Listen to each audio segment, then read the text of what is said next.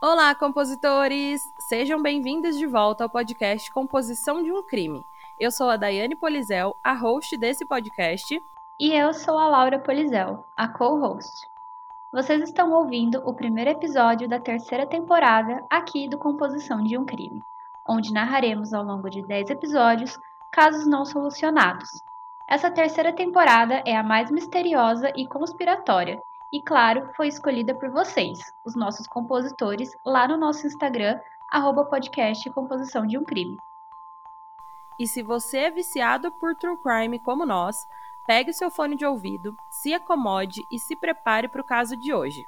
Vamos falar sobre um caso envolto em mistérios, daqueles que quando você acha que entendeu e descobriu alguma coisa, você percebe que não entendeu e não descobriu nada. Nesse episódio, o mistério da Polaroid, o caso de Tara Calico. E se você quer ouvir algum caso em específico aqui no Composição de um Crime, deixe a sua sugestão no nosso Instagram ou no nosso e-mail, que logo logo você vai ouvir ele por aqui. E um recadinho muito importante é que se você ainda não viu, tá rolando um sorteio muito legal lá no nosso Instagram. Vai correndo lá participar. Estamos sorteando uma caneca linda do podcast para você tomar aquele cafezinho enquanto nos ouve e também uma almofada bem maravilhosa para ficar bem confortável enquanto estão ouvindo os nossos episódios. Para participar é bem fácil, então corram lá na foto oficial para ver todas as regras e poder participar desse sorteio. Ah, uma última coisa. Não se esqueçam de nos seguir no Spotify ou na sua plataforma de áudio preferida. E também de nos avaliar lá na Apple Podcast, compositores.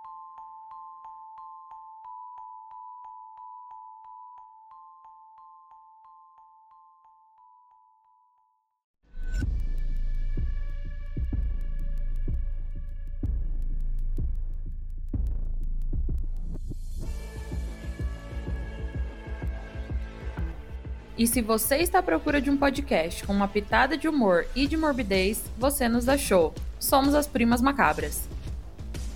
Mas lembre-se, esse podcast é sobre crimes reais e algumas falas podem ser explícitas e não recomendamos a pessoas sensíveis e menores de 14 anos.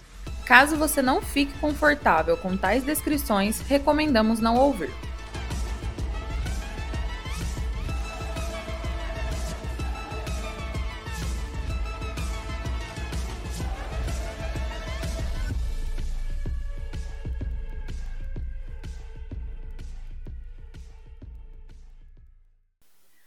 Personagem principal desse caso é Tara Lee Calico, uma garota de 19 anos que morava em Belen, no Novo México, nos Estados Unidos. A Tara nasceu em 28 de fevereiro de 1969. Ela tinha pais amorosos, teve uma infância comum e feliz, tinha muitos amigos e, de acordo com esses amigos, a Tara tinha uma personalidade e um sorriso contagiante. Quando ela foi crescendo em sua adolescência, ela se tornou uma moça alta, com o corpo atlético, que gostava de esportes e atividades ao ar livre. E suas atividades preferidas eram ciclismo, caminhada e acampamento. Ela era uma ótima aluna, e seus parentes a descreviam como uma garota doce, centrada e que não se envolvia em problemas. Ela foi tão bem na escola que conseguiu uma vaga na Universidade do Novo México, na cidade de Albuquerque, onde ela cursava psicologia. A Tara também estava num relacionamento sério com seu namorado, e aos olhos das outras pessoas, eles eram perfeitos um para o outro. Enquanto a maioria dos casais adolescentes preferiam ir a cinemas, jantares e bares, eles preferiam sair para caminhar ou pedalar ou qualquer atividade que exigia algum esforço físico. Todos ao seu redor gostavam de vê-la feliz. Porém, logo após ela completar 19 anos, as coisas mudaram para sempre. Na manhã do dia 20 de setembro de 1988, Tara estava de muito bom humor. Ela curtiu um dia sem aulas da faculdade e estava na casa da família em Belém. O dia estava lindo, o tempo estava perfeito, nem muito sol, nem muito frio. Era uma manhã maravilhosa para curtir o dia, e Tara resolveu sair para pedalar com a sua bicicleta cor-de-rosa. Ela tinha uma rota bem específica que gostava de ir quando estava em Belém. Era uma rota de aproximadamente 27 quilômetros de ida, mas 27 quilômetros de volta até a sua casa. Ela planejava sair de sua casa às nove e meia da manhã, nessa rota que era ovalada, passando ao redor dos trilhos de uma ferrovia e de um campo de golfe. Tara havia marcado de ir almoçar com o seu namorado ao meio-dia, e depois o casal planejava ir jogar tênis à tarde. Eles se falaram naquela manhã e tudo parecia completamente normal. Porém, algo estranho alertou a mãe de Tara naquele dia. Em tom de brincadeira, a menina disse para a mãe que caso ela não voltasse para casa até o meio-dia, era para a mãe ir procurar por ela. Isso definitivamente foi muito estranho, porque por mais que a Tara estivesse brincando, isso foi a maior verdade do dia. E essa premonição deixaria todos os envolvidos com pesadelos. A mãe de Tara ficou apreensiva com aquelas palavras, mas não deu muita bola. Porém, quando passou do meio-dia e a menina não havia voltado para casa, a mãe de Tara, a senhora Patty Doyle, decidiu ir pela rota que a filha fazia para achar a menina e se acalmar. Ela ficava pensando e tentando se convencer de que a Tara provavelmente só estava atrasada porque havia parado para apreciar o lindo dia. Quando a Pat não achou nenhum sinal da filha na rota, começou a se preocupar de verdade. Talvez Tara tivesse pego uma rota alternativa mais longa, mas quando deu uma hora da tarde, Pat se sentiu em pânico. Uma sensação de mal-estar rondou Pat. Ela sabia que algo de errado havia acontecido.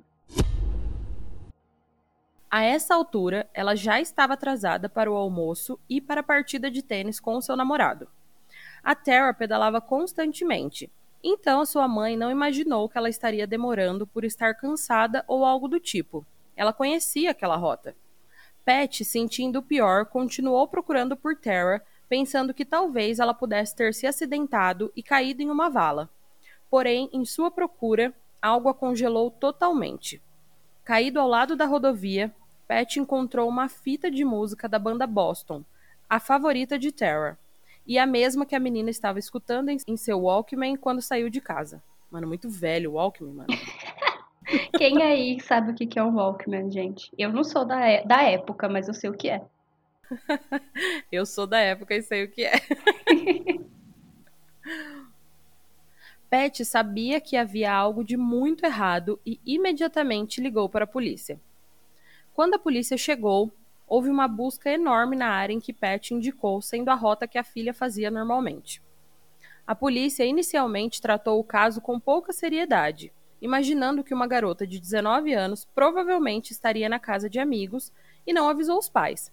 Mas a sua mãe já imaginava algum tipo de crime e também imaginava que a filha jogou a fita da banda Boston como forma de informar que havia algo de errado para acharem aquela fita e saber que ela corria perigo. A polícia entrevistou várias pessoas ao decorrer dos dias, familiares, amigos, colegas, e todos foram enfáticos em afirmar que Tara não era o tipo de pessoa que sumiria ou iria para algum lugar sem avisar ninguém. Ela nunca havia feito isso antes, e o seu namorado afirmou que ela nunca havia perdido um encontro, ainda mais quando era de algo que ela gostava muito, como jogar tênis ou qualquer outra atividade física. E nesse momento, todos que eram mais próximos de Tara já estavam em pânico, e uma corrida contra o relógio se iniciou. Porém, a polícia ainda não estava totalmente convencida que precisariam realizar uma missão completa de pessoa desaparecida. Ainda mais na simples suposição de que aquela fita da banda Boston seria da garota, até porque ela não seria a única que possuía aquela fita na região. Mas tudo mudou para a polícia mais tarde naquele mesmo dia. Um policial encontrou a bicicleta cor-de-rosa de Tara jogada em uma vala junto com um Walkman a mais ou menos 32 quilômetros da casa dela. E isso mudou todo o cenário. Agora, a polícia estava convencida de que algo realmente poderia ter acontecido com Tara e o tempo estava correndo. Eles precisariam agir muito rápido para encontrar a garota com vida. A polícia estava entrevistando muitas pessoas e colocando vários recursos para encontrar a Tara. Eles acreditavam que alguém deveria saber de algo, e, na verdade, muitas pessoas relataram terem visto uma caminhonete F-150 seguindo a Terra a alguns quilômetros de sua casa enquanto ela estava pedalando. Mas eles não sabiam afirmar se era alguém que a Terra conhecia ou se a menina estava percebendo que estava sendo seguida. porque ela estava com uma música alta, né? Então provavelmente ela nem deve ter percebido. Para conseguir conduzir melhor uma investigação, os policiais acharam que deveriam saber mais sobre o círculo social de Tara e descobriram que ela era uma garota atraente e que muitos homens queriam e tentaram a chamar para sair. Inclusive, seu namorado disse que homens já abordaram mesmo ele estando junto dela. Isso era muito importante para a polícia, porque poderia significar que Tara poderia conhecer quem estava na caminhonete e achado que não estava em perigo por ser alguém conhecido mas a polícia não tinha evidências suficientes para comprovar essa teoria. E por mais que a polícia estivesse trabalhando sem parar, o caso não tinha mais pistas e informações. A caminhonete foi procurada, mas não conseguiram achar nada. As únicas informações que eles tinham é que a garota estava em uma bicicleta naquela roda, ouvindo seu Walkman, e ela desapareceu, deixando a bicicleta, o Walkman e a fita da banda Boston para trás. A polícia não tinha mais nada de concreto. Ela havia sumido sem deixar rastros. O caso havia esfriado por quase um ano. As pessoas colocavam cartazes com a sua foto, informações e número de telefone para quem soubesse de alguma pista. Recompensas também foram oferecidas por qualquer informação relevante sobre Terra, mas eles não conseguiram nenhuma informação nova. A situação toda era muito triste e cada vez mais os seus amigos e familiares começaram a achar que Tara nunca mais seria encontrada. O dia que havia começado lindo, um dia ótimo para um passeio de bicicleta, acabou se tornando um pesadelo para a família e amigos de Tara. Entretanto, nove meses depois do desaparecimento de Tara Calico, em junho de 1989, uma reviravolta aconteceu. A mais de 2.500 quilômetros de Belen, no Novo México, na cidade de Port St. Joe, na Flórida, uma mulher estava em um estacionamento de um mercado, quando olhou para o chão e achou uma única Polaroid jogada ali. Ela achou aquilo curioso e decidiu se aproximar e pegar aquela foto. A imagem chocante que a mulher estava vendo abriria o caso de Terra Calico novamente, de um jeito totalmente inesperado. Aquela Polaroid mostrava uma foto perturbadora. E só para lembrar, as fotos desse episódio, incluindo essa, vão estar lá no nosso Instagram, podcast Composição de um Crime. Mas bom, eu vou descrever aqui como que a foto é. Há duas pessoas nessa foto, uma mulher adolescente e um menino de mais ou menos uns 10 anos.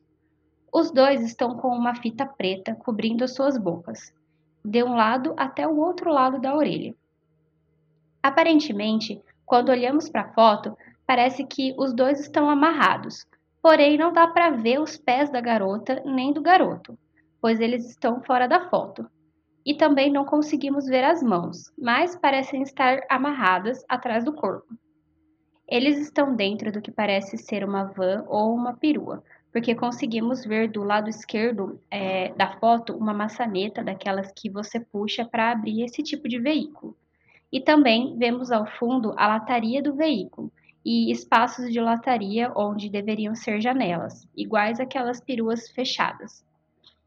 Eles parecem estar deitados em cima de lençóis, cobertas e com travesseiros na cabeça. E ao lado da garota tem um livro de horror gótico, My Sweet Andrea, que estranhamente era o livro favorito da Terra. A garota da foto é alta e está em primeiro plano na foto.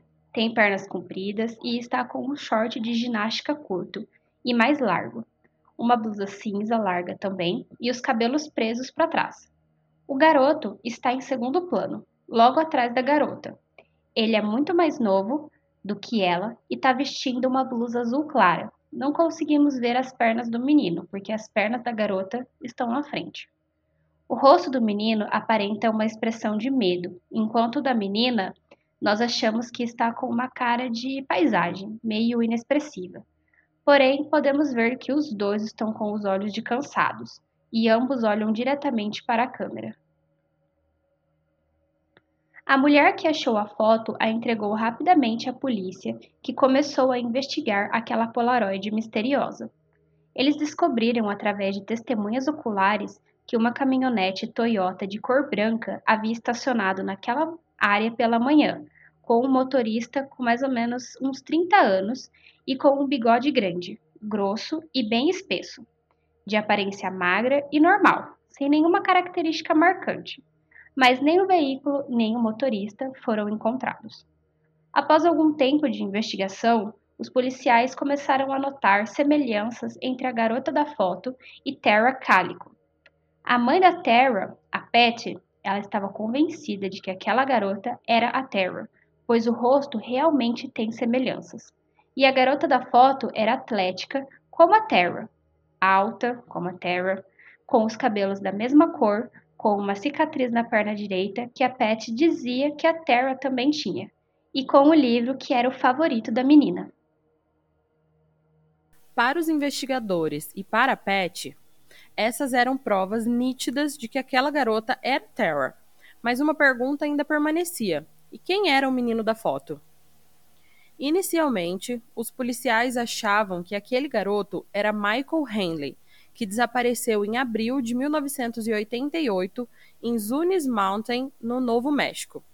Ele estava acampando com a família quando, em um descuido, ele saiu de perto do local do acampamento e nunca mais voltou. Isso fazia muito sentido para os investigadores e explicaria por que os dois estariam juntos na foto. Eles teriam sido raptados no mesmo ano e no mesmo estado, né, no Novo México. Porém, em 1990, os restos mortais de Michael Henley foram encontrados a alguns quilômetros de onde a família estava acampando quando o garoto desapareceu. E a causa da morte foi dada por exposição ao ambiente, ele provavelmente ficou perdido na mata e não conseguiu achar o caminho de volta e morreu tentando achar a família. Isso abalou a investigação e começou a levantar suspeitas se naquela foto a garota realmente era Terra. Outro indício de que aquela talvez não fosse realmente Terra foi dada a partir da investigação da foto em si. Muitas pessoas e alguns investigadores começaram a notar que a foto parecia encenada. Mas o investigador principal, Joey Nugent nunca duvidou da legitimidade da foto. Ele sempre achou que aquelas crianças realmente estavam sob coação. Mas o indício é de que as análises feitas pelo FBI indicavam que aquela foto havia sido tirada meses antes, pois aquele papel específico daquela Polaroid já havia saído de circulação, não podendo ser Tara e nem Michael. Porém, as análises foram inconclusivas, deixando mais dúvidas do que respostas. Após alguns anos de investigação sem sucesso, a mãe e o padrasto de Tara, cansados de esperar respostas da polícia, tomaram uma iniciativa e foram atrás do xerife da cidade. Eles conseguiram um cargo comissionado como delegados auxiliares. Eles não tinham e nem podiam fazer tudo que um delegado ou um policial podia fazer mas eles podiam carregar armas e entrar em contato com outras agências em nome do departamento do xerife da cidade. E assim, eles conseguiam seguir mais pistas e investigar a fundo o desaparecimento da filha. Foram anos muito difíceis para Pat, e a mulher nunca perdeu as esperanças de encontrar a filha viva. Mas infelizmente, em 2006, 17 anos após o sumiço da filha, Pat Doyle não aguentou mais e faleceu. Ela já vinha há alguns anos sofrendo de complicações por causa de uma série de derrames que acometeu. O seu marido John, o padrasto de Tara, disse que Pat tinha demência severa e não conseguiu falar durante seu último ano de vida. Pat morreu sem saber o que aconteceu com a filha naquele dia fatídico. A família toda ainda espera respostas. Uma pessoa que nunca desistiu do caso é o xerife René Rivera. Ele entrou no caso um ano após o desaparecimento da menina, logo quando a misteriosa Polaroid apareceu, e desde então segue qualquer pista atrás de informações sobre Terra. No ano de 2008, quase 20 anos após o desaparecimento da garota, o xerife Rivera voltou a falar sobre o caso. Ele revelou que sabia exatamente o que havia acontecido com Terra. O problema maior que ele indicava é a falta do corpo da garota para poder provar as suas teorias, porque sem um corpo seria quase impossível atribuir a responsabilidade a alguém. O xerife acreditava que dois indivíduos adolescentes que moravam na mesma cidade e conhecia Tara a estavam seguindo na caminhonete tentando falar com ela. E acidentalmente bateram nela e ela caiu no acostamento. E de lá, os indivíduos com medo de Tara denunciar os dois a pegaram, se livraram de sua bicicleta e Walkman e a mataram. O xerife ainda acredita que os adolescentes não fizeram tudo isso sozinhos, que tiveram ajuda de pessoas mais velhas, provavelmente familiares dos adolescentes, que ajudaram a enterrar e esconder o corpo. E apesar dessa história do xerife fazer sentido, né, a população se questiona por que, que o homem esperou quase 20 anos para falar sobre isso e por que ele não deu nenhum nome. Mas o xerife alega que ele não pode dar nome e nem apontar alguém sem evidências disso. Ele espera que as suas declarações cheguem aos ouvidos dos criminosos que fizeram isso com Tara e que eles se entreguem para a família poder entender o que aconteceu com a garota e poderem viver o seu luto. A identidade do menino na foto Polaroid ainda continua um mistério. Na verdade, nenhuma das pessoas na foto foram realmente identificadas, e a Polaroid continua sendo um grande mistério. Os policiais e a família ainda acreditam que a Terra é a garota da foto, mas é impossível fazer uma identificação somente por uma foto, sem nenhuma evidência de DNA. A história de Terra Calico é trágica. A verdade sobre ela ainda é desconhecida. Não houveram mais pistas e nem prisões durante todos esses anos em que a garota ficou desaparecida. A única verdade que sabemos é que uma jovem muito inteligente e promissora sumiu enquanto curtia um lindo dia de setembro. Quem sabe um dia não entendemos a fundo o mistério sobre o desaparecimento de Terra Calico.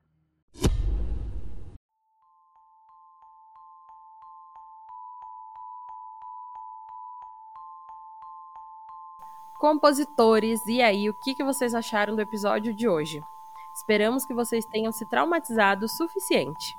Obrigada por acompanhar as Primas Macabras até aqui e não se esqueçam de nos seguir no Instagram e no Twitter, que é arroba podcast Composição de um Crime, e também de nos seguir no Spotify ou na sua plataforma de áudio preferida. E também de nos avaliar lá na Apple Podcast, porque tudo isso é muito importante para nós. E se vocês quiserem enviar suas sugestões e feedbacks, mandem uma mensagem lá no nosso Instagram ou no nosso e-mail e contem quais crimes vocês querem ouvir por aqui. E deixem lá nos comentários da postagem desse episódio o que, que vocês acham que aconteceu com a Terra. Até o próximo crime!